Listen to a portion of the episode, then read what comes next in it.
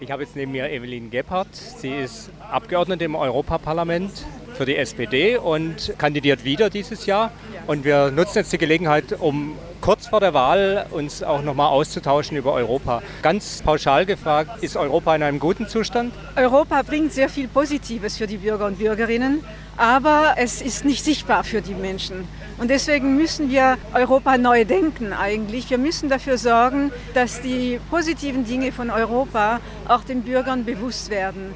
Wenn wir dafür sorgen, dass wir ein hohes Sozialrecht und Arbeitsrecht in Europa schaffen, wenn wir dafür sorgen, dass der Verbraucherschutz erhöht wird, wenn wir dafür sorgen, dass der Datenschutz auch wirklich auf höchster Ebene ist, dann werden wir das Europa haben, von denen die Bürger und Bürgerinnen, die Menschen auch sagen, ja, das ist unser Europa. Und daran müssen wir arbeiten. Das ist eine der ganz wichtigen Fragen, die wir zu beantworten haben. Das heißt aber, Sie sehen Europa sehr von einer abstrakten Ebene aus und die Leute haben aber konkrete Probleme. Das macht sie ja, glaube ich, auch unsicher. Man sieht ja, dass die Politik anders gestaltet wird und sozialer. Was kann das Europäische Parlament dagegen tun?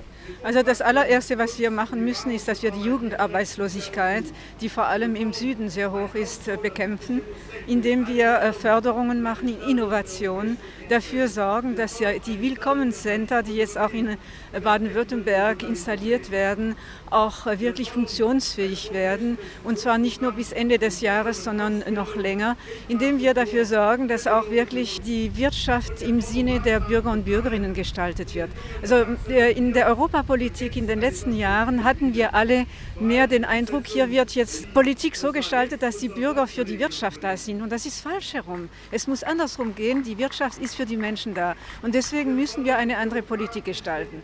Wir müssen dafür sorgen, dass wenn Arbeitnehmer aus Rumänien zu uns kommen, dass sie genauso behandelt werden wie die Arbeitnehmer, die hier aus Baden-Württemberg sind. Weil es gehört dazu, gleicher Lohn für gleiche Arbeit am gleichen Ort. Das ist eine der Grundbedingungen dafür, dass wir auch wirklich dafür sorgen, dass Europa zusammenwachsen kann.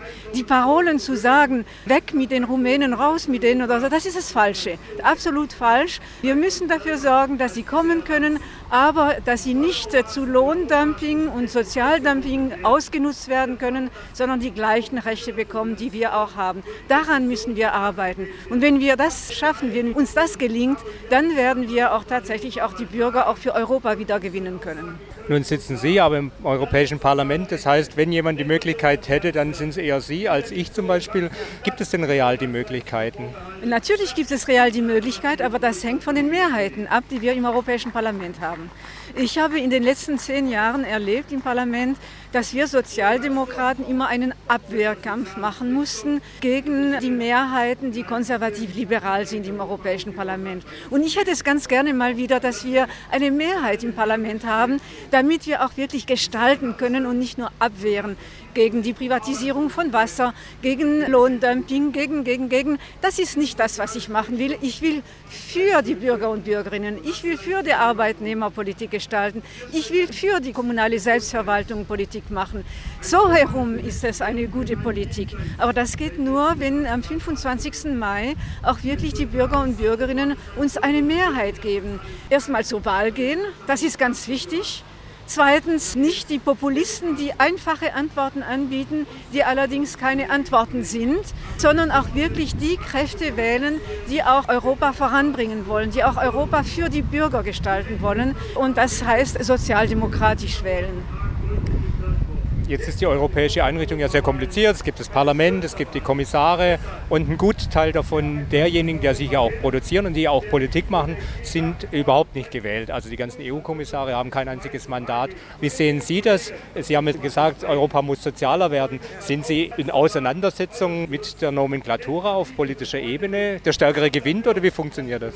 Nein, nein, also da haben wir uns jetzt ja auch auf den Weg gemacht, bei dieser Wahl zu sagen, wir wollen nicht mehr, dass die Regierungen allein hinter verschlossenen Türen hinter ähm, Zimmermauscheleien machen, wer äh, in der nächsten Kommission drin sitzt, sondern wir wollen mitbestimmen, wer das ist. Und wir fangen natürlich mit der wichtigsten Position an, nämlich den Präsidenten der Europäischen Kommission. Und deswegen haben wir Martin Schulz aufgestellt als unser europäischer Kandidat für diese Position. Denn wir sagen, wir müssen da rangehen. Es geht nicht weiter so. Wir haben es nämlich als Abgeordnete genauso satt wie die Bürger und Bürgerinnen, dass man nicht weiß, warum ist jetzt ein Herr Barroso, der eigentlich wirklich eine total farblose Figur ist, Präsident der Europäischen Kommission wird. Warum denn? Was ist seine Qualifikation? Wir wollen aus den Reihen des Europäischen Parlaments das besetzen und wir haben uns auf den Weg gemacht und jetzt haben auch die Bürger und Bürgerinnen auch die Wahl, auch da mitzustimmen, wie das gehen wird. Natürlich nicht direkt den Kommissionspräsidenten, aber die Stärkung des Parlaments dadurch äh, dafür zu sorgen, dass auch wirklich dann das Parlament auch bestimmt, wer wird Kommissionspräsident, wer steht an der Spitze der europäischen Regierung. Denn die Europäische Kommission ist diejenige, die Gesetzesinitiativen machen kann. Und wir brauchen zum Beispiel eine Novellierung des Entsendegesetzes in Europa, weil das total unzufriedenstellend läuft. Wir brauchen mehr Kontrolle, bessere Kontrolle auf den Baustellen zum Beispiel oder in den Fleischerhandwerken. Da gibt es dieses Sozialdumping heute, da müssen wir etwas dagegen tun. Das geht aber nur, wenn wir auf wirklich die richtigen Leute an der richtigen Position haben. Und das ist das, worauf wir uns eingestimmt haben und was wir im Europäischen Parlament durchsetzen wollen. Das wird allerdings nur gehen, wenn wir eine starke sozialdemokratische Fraktion haben. Frau Gebhardt, Sie sind ja im Wahlkampf, das heißt, Sie kommen viel herum. Was ist denn Ihr Eindruck? Interessiert die Leute Europa? Die letzten Wahlen waren mit 43 Prozent Beteiligung europaweit, aber auch in Deutschland waren es 43,3, auch nicht so berauschend. Hat sich was verändert? Ist die Stimmung besser geworden oder sind die Leute frustrierter? Also die Stimmung ist sehr gemischt. Sie ist sehr gemischt. Es gibt viele Leute, die sich für Europa tatsächlich auch stärker interessieren, auch wegen der Ukraine-Krise, auch wegen der Flüchtlingsproblematik, in der wir stecken, wo auch also sehr viel an Reform äh, notwendig wäre, auch wegen des Freihandelsabkommens, das äh, zurzeit zwischen den USA und der Europäischen Union verhandelt wird, äh, das uns äh, ja sehr große Sorgen macht, auch uns Sozialdemokraten, in welche Richtung sowas denn gehen sollte. Also da, da sind sie präsent, die Bürger und Bürgerinnen. Allerdings ist die Skepsis gegenüber Europa auch sehr groß und das lässt mich befürchten, dass die Leute statt uns äh, demokratischen Parteien zu stärken, vielleicht zu den Populisten hingehen. Ich hoffe, dass mein Gefühl da mich täuscht, weil die bieten Themen an, die aber keine Lösungen sind. Aus dem Euro rauszugehen, das bedeutet Griechenland kaputt zu machen, das heißt noch mehr Arbeitslosigkeit in Griechenland. Das ist keine sozialdemokratische Position. Das können die Gewerkschaften auch nicht für richtig halten. Das heißt, das ist falsch. Wir müssen da Innovation, wir müssen dafür sorgen, dass da Arbeitsplätze geschaffen werden, damit wir wieder ein Gleichgewicht in den Wirtschaften der Europäischen Union hinkriegen.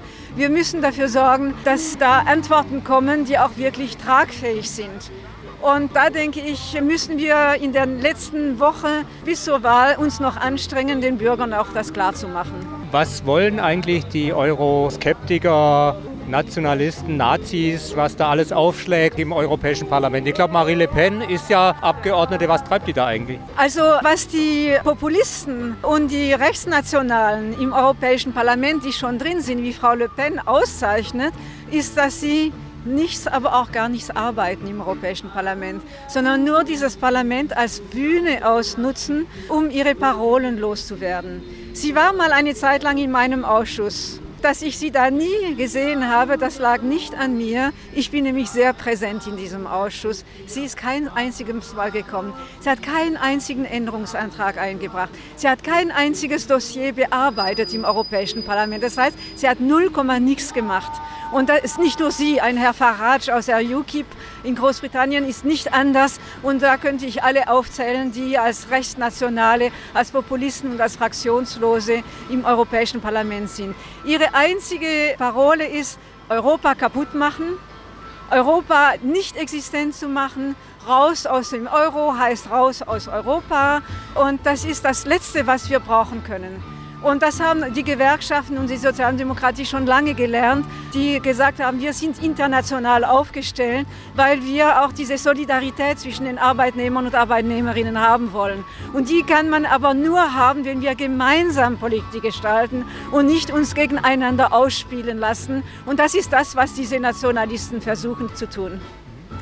Jetzt gebe ich Ihnen einfach ohne Frage die Möglichkeit, haben Sie einen Appell? Also mein Appell ist einfach, Liebe Leute, liebe Menschen, liebe Bürger und Bürgerinnen, nehmen Sie dieses Wahlrecht wahr, das Sie haben. Die Leute in Syrien und in der Ukraine, die kämpfen darum gerade, dass sie so ein Recht haben, dass sie die Pressefreiheit, die Meinungsfreiheit haben, dass sie ein unabhängiges Wahlrecht haben, dass sie auch gehört werden. Das ist ein unheimlich großes Gut, das wir haben. Und mit diesem Gut können wir auch vorbestimmen, welche Politik in Europa tatsächlich gestaltet wird.